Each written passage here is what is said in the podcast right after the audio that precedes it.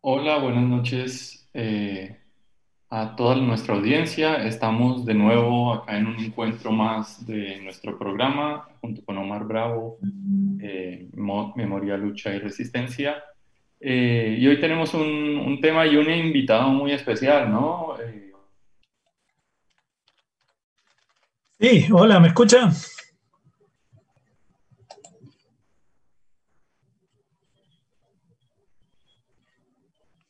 Hola, hola. ahí está Omar. Eh, Ah, bueno, hola, ahora sí, buenas noches. Bienvenidos, bienvenidas a este nuevo programa de Memoria, Lucha y Resistencia. Uno de los últimos. Pero antes de entrar al tema de hoy, Juan José, una noticia que va probablemente a impresionar a nuestra fiel audiencia. Tenemos mensajes privados o públicos de tres personas de la política nacional e internacional que manifiestan escuchar nuestro programa y opinan al respecto. Esto ha sido obviamente una, una grata sorpresa. Si me permites, antes de ir al, al invitado de hoy, me refiero a dos de ellos, si me das la oportunidad brevemente. por supuesto. El primero nos lo hace en términos muy elogiosos, es el presidente de la República. Dijo semana pasada, textual, si tenemos discusiones, démoslas en el marco de la democracia sin que tenga que haber emplazamientos ni ultimátums, ni invocar juicios que no tienen asidero. Y luego agrega en Twitter, me refiero a estos dos sujetos del programa Memoria, Lucha y Resistencia que me tienen realmente cansado. Le tendría que haber hecho caso a José Obdulio, menciona al final, y escuchar solo RCN. La verdad, seguía en el programa solo por la cortina de central. Bueno, impresionante, ¿no? Esta, esta repercusión de nuestro modesto programa. Sí, uno no sabe si sentirse orgulloso o qué, pero bueno, parece que tiene afinidad con el equipo canalla. Eh, sí, pero la siguiente afinidad les va a impresionar mucho más a, a nuestro oyente y en particular a nuestro invitado. Permítame poner el, el, mensaje que es muy breve al aire, que me han hecho llegar desde, desde un lugar muy lejano de nuestro país. Дорогие ветераны, уважаемые гости, товарищи солдаты и матросы, сержанты и старшины, мичманы и прапорщики, товарищи офицеры, генералы и адмиралы. Bueno, impresionante. Quien, quien nos manda este mensaje es nada menos que Vladimir Putin. Se lo voy a traducir brevemente. Dice, Privet, Tavares, Juan José y Omar, un saludo. En el Kremlin todos escuchamos su programa. Nos parece muy bueno. Lo empecé a escuchar por el camarada Vladimir. Y ahora lo sigo escuchando también por la cortina de Rosario Central, que como toda la comunidad internacional lo sabe, es el equipo de mis amores. Espero que hoy me dediquen eh, la cortina y aprovecho para decir que si no traemos un delantero, al equipo le va a ir como la Dirmo, que no sé qué querrá decir en ruso, no tengo idea. Habrá que preguntarle después a, a Vladimir. No a Putin, sino a Rubisky. Entonces, bueno, gratamente impresionado. Para el final del programa tenemos otro testimonio de otro relevante personaje de la política eh, internacional que marca entonces el modesto alcance de, de este esfuerzo radiofónico que sostenemos con el amigo Fernández. Pero sin querer extenderme, antes de entrar al, al tema de hoy y, darle paso a la presentación del invitado, quería mencionar también, y me disculpo con Putin si nos está escuchando por no poder dedicarle ahora la cortina prometida, porque hoy cumpleaños un oyente fiel de nuestra emisora. Eh, cumple sus 17 años, entonces, si me permiten, quería hacerle un, un modesto homenaje, si se quiere, citando un momento muy grato y emocionante que compartimos con él hace un par de años y que, y que creo de alguna forma eh, marcó nuestra vida. Entonces, con la tolerancia de mi colega y del invitado, me tomo un minuto para decirle, Mario Ernesto, feliz cumpleaños y este es tu regalo. Va Caruso a pegarle esa pelota. Dramático momento. esta noche se paralizan los corazones, el alma, por tal carrera de Caruso, que sea un despecho de Caruso, un grito de tenor, un grito, un grito enorme que llega al corazón de todos. ¡Va, Caruso, va!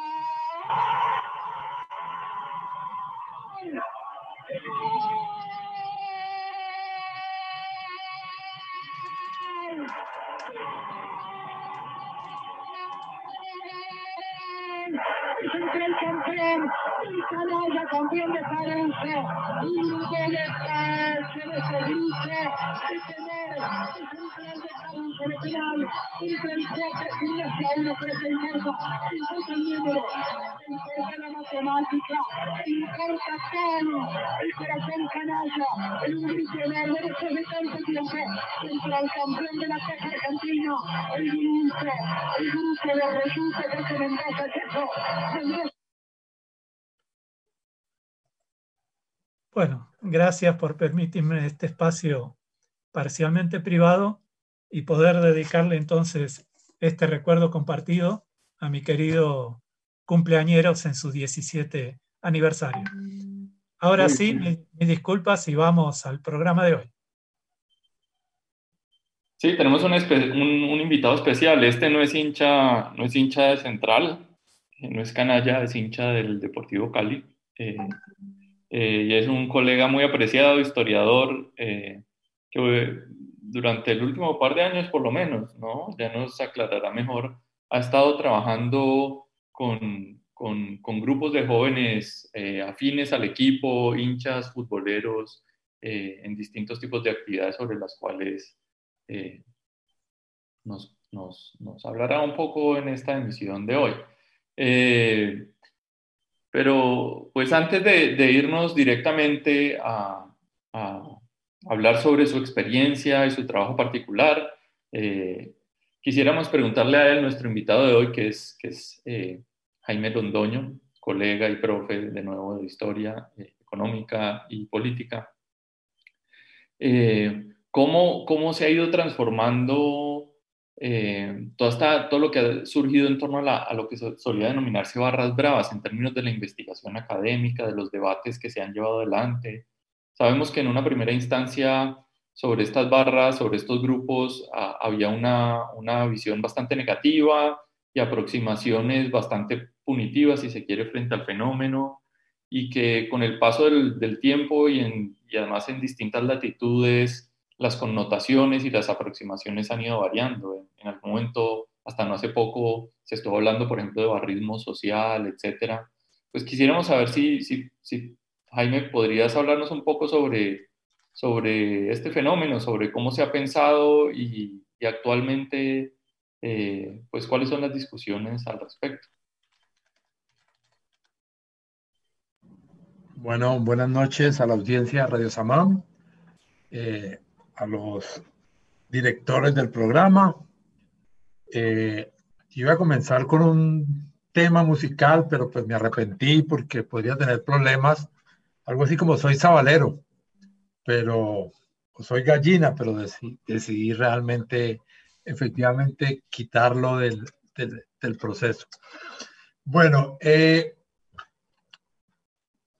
yo creo que, o mejor, Inicialmente hay una incomprensión muy grande sobre todos estos fenómenos de, de, barras y de la violencia en el fútbol.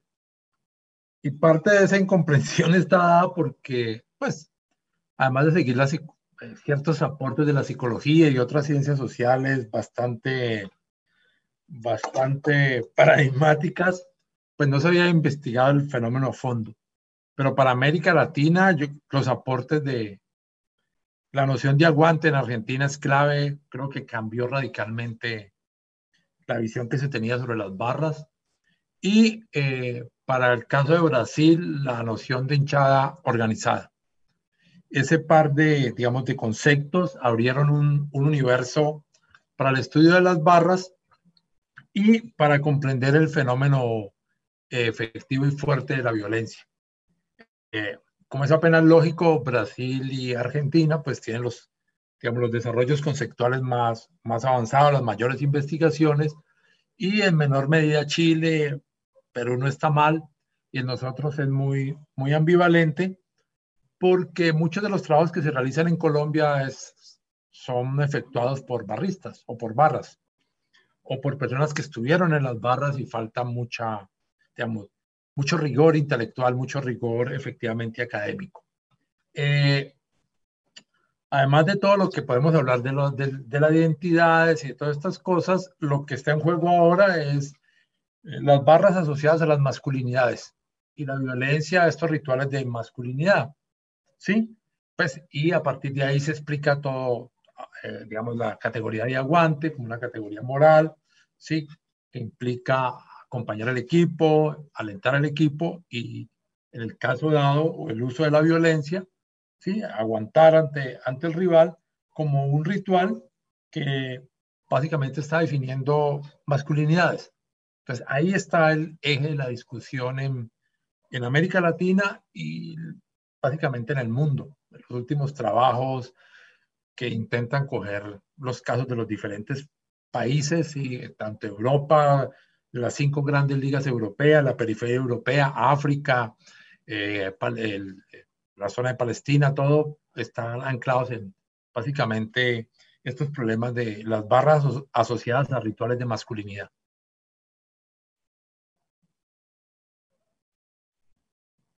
Y Jaime, bueno, entre tantas dudas que me genera este tema por, por lo interesante, es, es ¿cómo, ¿cómo, se distingue esta frontera que a mí me resulta difusa entre el barra brava y el, digamos, y el fanático capaz de tener una actitud barra brava, por decirlo así, en cuanto al aguante y, y el fanatismo, eh, todo esto. ¿Es posible hacer este corte o, o no? Sí, yo creo que es posible hacerlo, pero creo que los, los, los, juegos son un poquito más, más complejos, ¿sí? El barra alienta, acompaña y, y pelea. Y, digamos, utiliza la violencia física si hay que pararse para ser macho eh, y no puto, en el lenguaje argentino, ¿sí? Y, y, para tener ese reconocimiento de, que, de, su, de su ego masculino, ¿sí? Y en teoría el fanático básicamente acompaña y alienta y no está muy metido en la violencia. La violencia más, está más cercana a una violencia directa, de enfrentamiento. En el estadio, los estadios son escenarios muy, muy violentos, con toda la cosa simbólica y esto. Sí, lo que pasa es que, a lo menos en Colombia, no sé en el caso de Argentina, eh, muchos eh, hinchas uniformados, individuales, han asumido ese comportamiento de las barras entonces ya expresan su violencia. Por ejemplo, este cuento de que el hincha visitante no puede ir al estadio, que lo viviste en carne propia cuando fuiste a, ver Nacional eh, Rosario. Entonces, este, esto ha llevado a que los estadios se polaricen mucho más y cuando hay hinchas infiltrados, ¿sí? Hinchas de otro equipo infiltrado y los identifican, eh, personas que no son, que no pertenecen a ninguna barra, que están en, no en las populares, sino en las tribunas occidental y oriental, pues asumen este comportamiento hiperviolento contra estos hinchas, a quitarle la camisa, a pegarles, y pues entra la policía y se arman las típicas trifulcas de, estadio. Entonces, yo diría, para el caso colombiano es más bien que el comportamiento barra, asociado a, la agresividad contra el otro, contra el, sí, el problema de los colores, sí, la otredad por los colores de la camiseta los llevan a, trasladar a que ese, esa actitud, esa práctica se vaya eh, irrigando por todas las tribunas del estadio y por las calles de la ciudad, porque hay zonas donde efectivamente no tiene por qué existir, digamos, estos enfrentamientos de fronteras, eh, este es el parche, el bloque de la América, este es el del Cali o el de, sí, Nacional o Medellín, y se encuentran dos universitarios o dos personas y terminan matándose, golpeándose, agrediéndose física y verbalmente por, por la camiseta, que es algo que no, pues, eh, en antaño, anteriormente, no ocurría en, en, en, Colombia.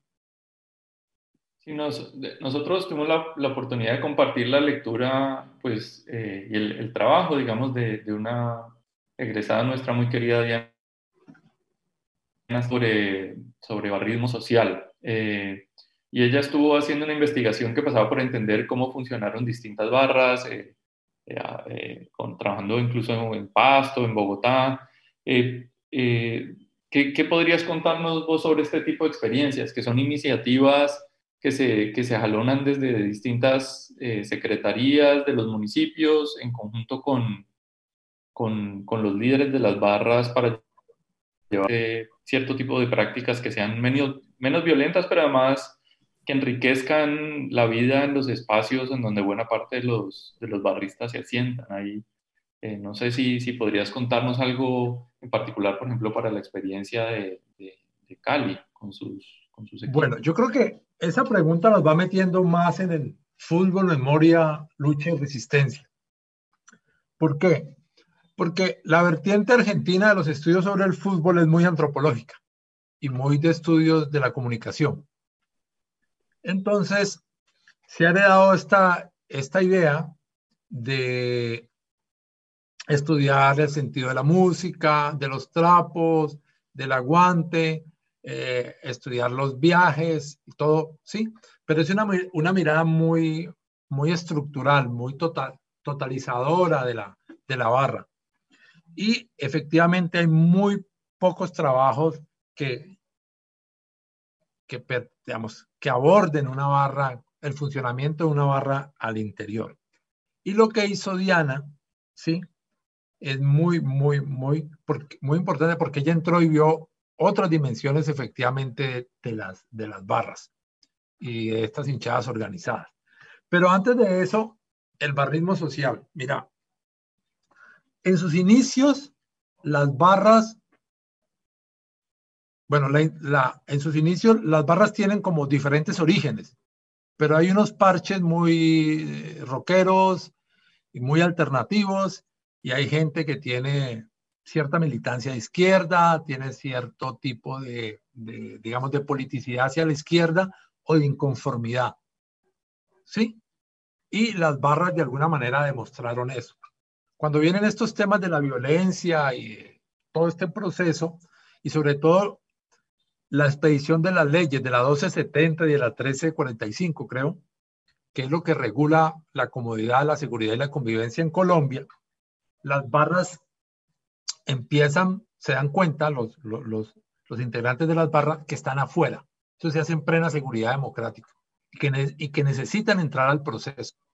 Y empiezan a presionar y logran ser tenidos en cuenta. Entonces, eh, parte del diseño de la ley eh, tiene participación de los, de los barras. Pero como había, digamos, estos combos que tenían esta sensibilidad, digamos, por lo social, por, por, por inconformidad, que eran contra establecimiento, que eran, algunos eran militantes, otros simplemente eran bacanes que simplemente tienen su, su pelea eterna, digamos, de pelea de barrio con, o de zona con la policía, entraron a movilizarse y de ahí salió la, se fue configurando la idea del barrismo social como una alternativa. Y las barras son fútbol, acompañan, alientan, pero a su vez pueden tener un trabajo comunitario o una, un trabajo de, de interacción con sus entornos sociales que les, que les permita, digamos, eh, otro tipo de, prácticas y otro tipo de relación con la comunidad,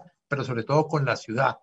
Y por esa vía se, se pretendía cortar, evitar y, todos los, los, temas de violencia.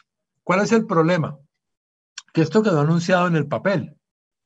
Y al quedar anunciado en el papel, eh, la eficacia de, de, estas leyes es cero y las, la, el barrismo social quedó reducido hasta antes de la pandemia a, acciones de beneficencia, puro beneficencia. Entonces se entregan regalos a final de año y se recogen regalos y las barras van y los entregan. Pero hay, una que otra fundación hace cositas, pero se perdió esa idea de tener estos procesos de acompañamiento, sí, de trabajo con la comunidad. Eso se perdió totalmente. Simplemente se se, se, diluye. Y se diluye porque las primeras generaciones de líderes también se pasa a un segundo plano dentro de las barras. Mueren, algunos son asesinados, eh, no siempre por líos de fútbol, hay otros elementos aquí, otros simplemente se cansan del proceso y, y llegan nuevas generaciones. Y estas generaciones toman más el modelo argentino. Eh, y entonces ahí sí se lucha por los recursos. Entonces, participar en procesos de barrismo social se ha vuelto una lucha eh, por los recursos y hay nuevos clientelismos, todas estas cosas de beneficencia. Eh, eso sigue y entonces se perdió como la posibilidad de un, de un enfoque distinto. Y a raíz de la pandemia y quizás un poco antes, aparece la iglesia con los comedores comunitarios y ahora aparece la secretaría con las ollas, ¿sí? Pero eh, eso parece muy dinámico, pero no es tan dinámico porque es eh, un tipo de, y ahora vuelvo a, lo de Diana, de, de, práctica muy politizada, muy por recursos, muy clientelizada. Entonces no tiene nada, digamos, de construir una experiencia política, una politicidad, politicidad distinta, al, alternativa. No hay ningún interés porque los grupos de poder están más o menos desde el 2006, algunos, bueno, se mueven mucho en los equipos, pero ellos claramente saben dónde están los recursos y encontraron en el, y esto es en términos de la memoria es muy importante, la posibilidad de construir junto con los funcionarios oficiales y con ciertos asesores una narrativa de la violencia, del fútbol como violencia en Colombia, ¿sí? Porque por esa vía adquieren recursos. Entonces pueden tener nombramientos en secretarías, pueden acceder a talleres, son tenidos en cuenta en ciertas cosas, a recursos como los, lo que era la, la, iglesia y, la, y el gobierno local lo que, y, la, y el gobierno departamental el que ponía los recursos para las ollas y entonces esto se diluye y hay, es un, un caldo que, una mezcolanza que tendríamos que, que, que pensar. Eh, y con esto cierro, es un poco, en Brasil, mientras tanto, quizás hubo también de esto, pero la lucha contra Bolsonaro fue muy importante. Las torcidas organizadas allá se plantearon la relación con la pandemia, también de ayuda a su entorno, pero tuvieron una lucha muy fuerte por la democracia, contra el fascismo. Y eso es importante. Están colgando los trapos, que fue un debate muy fuerte en América Latina y en ellos, eh, como un símbolo de acompañar al equipo, pero debajo de esto, en algunos casos, hay, hay una lucha muy grande por la democracia y por los derechos civiles en, en Brasil. Eh, No, perdón Jaime, ahora que mencionaste Brasil y la lucha por la democracia, como conversábamos el otro día, eh, me recordé ahora lo del Corinthians, que creo que es una de las, lo afirmo, pero en realidad va como pregunta, una de las torcidas de las hinchadas más, más comprometidas políticamente en un club que tiene una historia también muy particular eh, en términos políticos, ¿no? La famosa democracia corintiana, ¿cierto? Sí.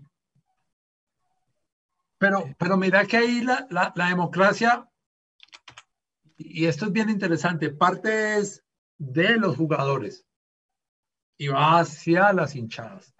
¿Sí?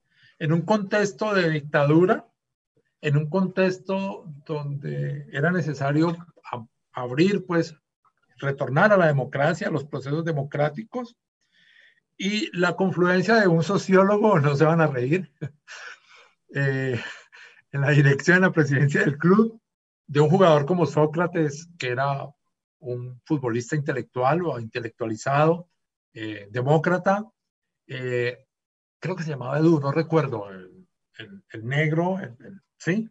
Mm, con una sí. conciencia de clase bastante fuerte, y logran eh, construir un, un entorno de discusión como un poco el, el, el, mito y lo que ellos dicen ahora en las entrevistas, sobre todo en el programa de Cantonada sobre los rebeldes del fútbol, es básicamente que se discutía todo. Si el bus paraba para bajarse, ir al baño, y participaban todos, es decir, eh, personal administrativo, entrenadores, roperos, todo el mundo y se tomaban las decisiones.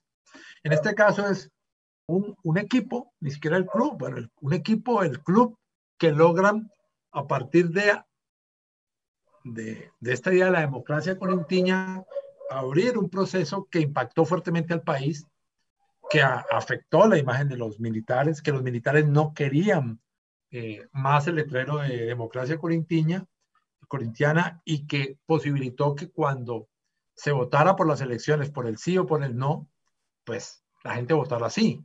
Es más, Sócrates prometió que si la gente participaba y ganaba el sí, él no se iba de, de, de, Sao Paulo, pero ya su, su, transferencia estaba firmada, es decir, él iba para, para Europa. Eh, que sería distinto a lo, al fenómeno efectivamente de las barras, pero por los dos lados, eh, eh, o el impacto fue muy grande. Cuando el día que Sócrates muere, se juega la final del, del, del torneo, es Palmeira y todo el mundo, el círculo, el brazo izquierdo arriba en puño y la gente cantando y llorando, creo que pues muestra el impacto de lo que fue este fenómeno del fútbol. Simplemente que con la idea de Sócrates y con, con, el punto final del equipo, como todo equipo tiene un ciclo, pues se fue diluyendo eh, algo parecido a lo que sucedió con las barras. Es una generación de líderes que impulsa el barrismo social, que impulsa algo diferente con las barras, esos líderes salen y entonces se diluyen porque los nuevos líderes son otra generación, tienen otros intereses y entran en colusión pues con los, con los, con los, estaba conectando el, equipo, entran en colusión con, con, con, con las autoridades locales, con la policía, con, con los dirigentes y entonces como en Argentina y en todo el mundo, ahí hay un bajo la mesa muy, muy difícil de, de controlar, de manejar, mientras que no haya transparencia y rendición de cuentas y otro tipo de, manejos. Claro.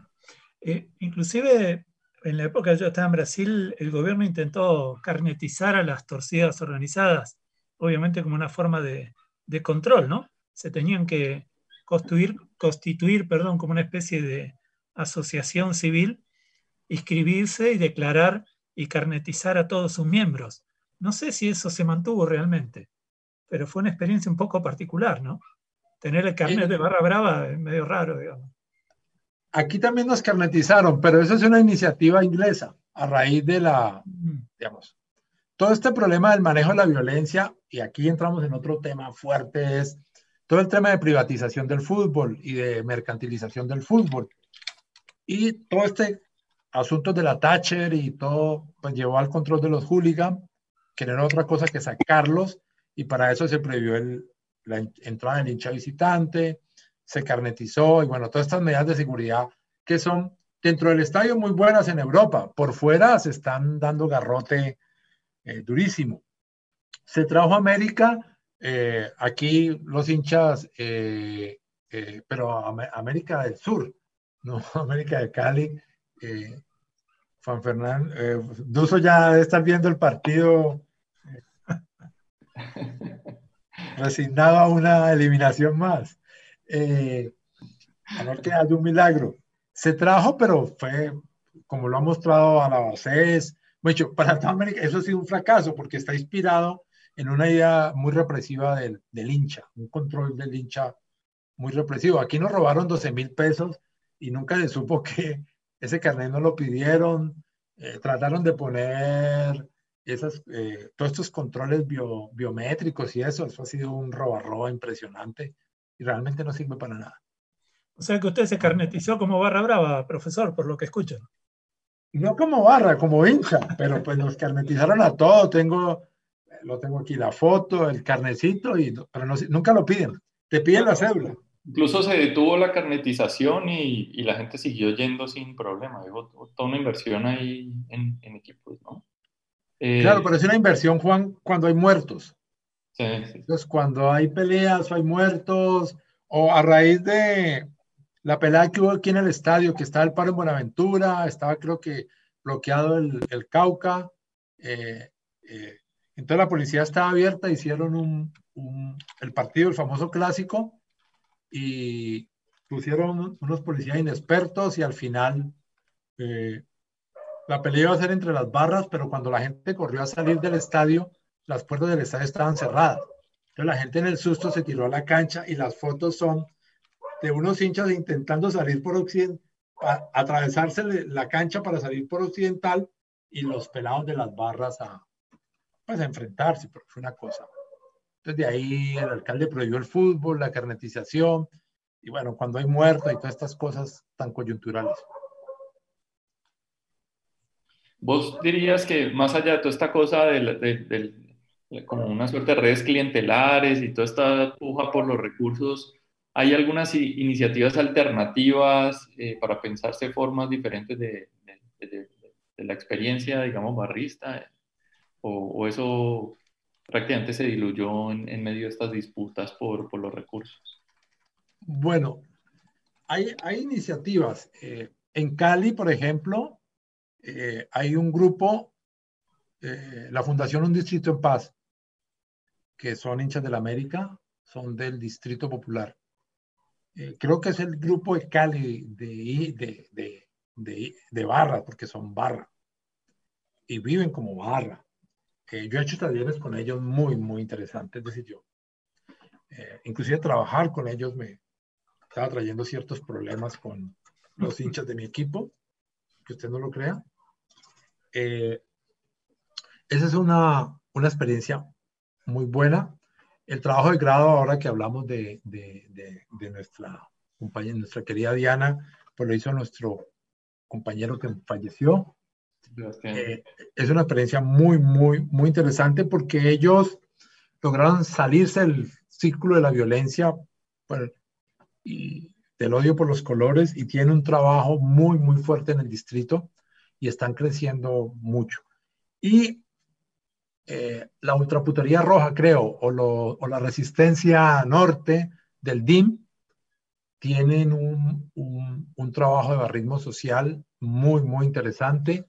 Lo mismo que eh, los del sur. Los del sur es un poco un tiro al aire, pero eh, por el mundo académico y por estos mundos se están moviendo eh, muchos, muchos hinchas, digamos, ellos han seguido con estos procesos. Eh, hay otros fenómenos de, que un poco repiten el mismo modelo. El, el, el referente muere o uno de los del grupo esa, muere por cuestiones de fútbol o no fútbol y ellos en homenaje deciden hacer una fundación y comienzan mucho con beneficencia y este tipo de cosas, pero algunos logran escalar a cosas más, más, más complejas. Eh, Perdón, Jaime, qué pena, ya se nos fue el programa. Lamento interrumpirte. ¿Ya? Sí, te pido disculpas, es media hora, pero habrá otras oportunidades para, para este diálogo. Y tenemos pendiente el último invitado en 30 segundos, con el permiso de Juana. Y el de Juan sí, antes, yo intervengo ya para despedirme y dejar a Omar con su último invitado, pero por supuesto no sin antes decirle a Jaime muchas gracias. Este, este programa se va volando siempre y nos quedamos con, con ganas de, discutir un poco más, pero quedará un, un episodio pendiente para seguir con esto. Eh, gracias Jaime, un abrazo y Omar, tenés la palabra. Ok, gracias a, a ustedes. Bueno, un abrazo Jaime y cerramos. 사랑하는 온 나라 인민들과 인민군 장병들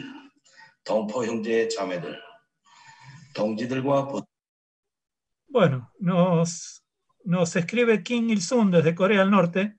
Nos dice, muy bueno su programa. Aquí en Pyongyang no vuela una mosca cuando se escucha memoria, lucha y resistencia. Aguante central, dedíquenme la cortina y agrega milanese pecho frío, jejeje. Es una pena, ¿no? Se ha perdido un poco el respeto en estas culturas orientales. Y ahora sí, para cerrar entonces la cortina dedicada a Vladimir Putin, a Mauricio Guerrero que nos está escuchando, Jaime Londoño, Juan José, Lelio, Pablo y Mario Ernesto en su cumpleaños.